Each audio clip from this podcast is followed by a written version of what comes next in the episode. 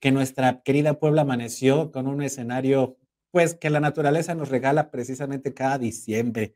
Porque tal parece que el volcán Popocatépetl acumula durante un año la, la energía.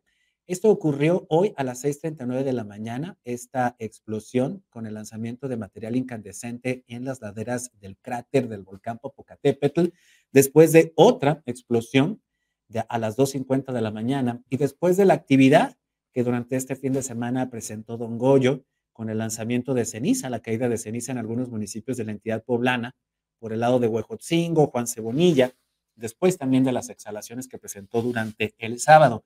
De acuerdo con el Centro Nacional de Prevención de Desastres, se han, eh, se han detectado 196 exhalaciones acompañadas de vapor de agua, gases volcánicos y cantidades, ligeras cantidades de ceniza.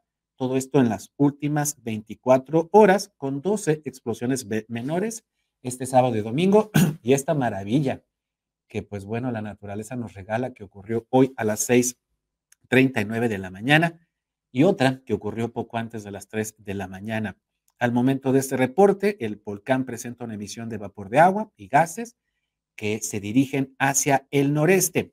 El Centro Nacional de, Prevención de Desastres le está pidiendo a la gente que no asciendan al cráter. Tenemos otra imagen. Vean nada más qué maravilla. Vean nada más ustedes qué maravilla. Por supuesto que ese material incandescente puede alcanzar a las personas que se acerquen al llamado ombligo del volcán no se puede subir, existe la gran posibilidad de que ocurran estas explosiones. Se ha visto ya en varias eh, ocasiones en el pasado que la gente sube. Vean, eso es imposible sobrevivir a ello.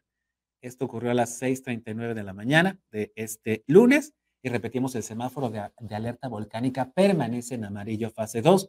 No se acerquen al volcán. Tal parece, y esto pues lo hemos observado desde 1994, cuando el volcán retomó actividad, que pues tal parece que en diciembre es cuando prende. Síguenos en Facebook y en Twitter. Estamos contigo, Puebla.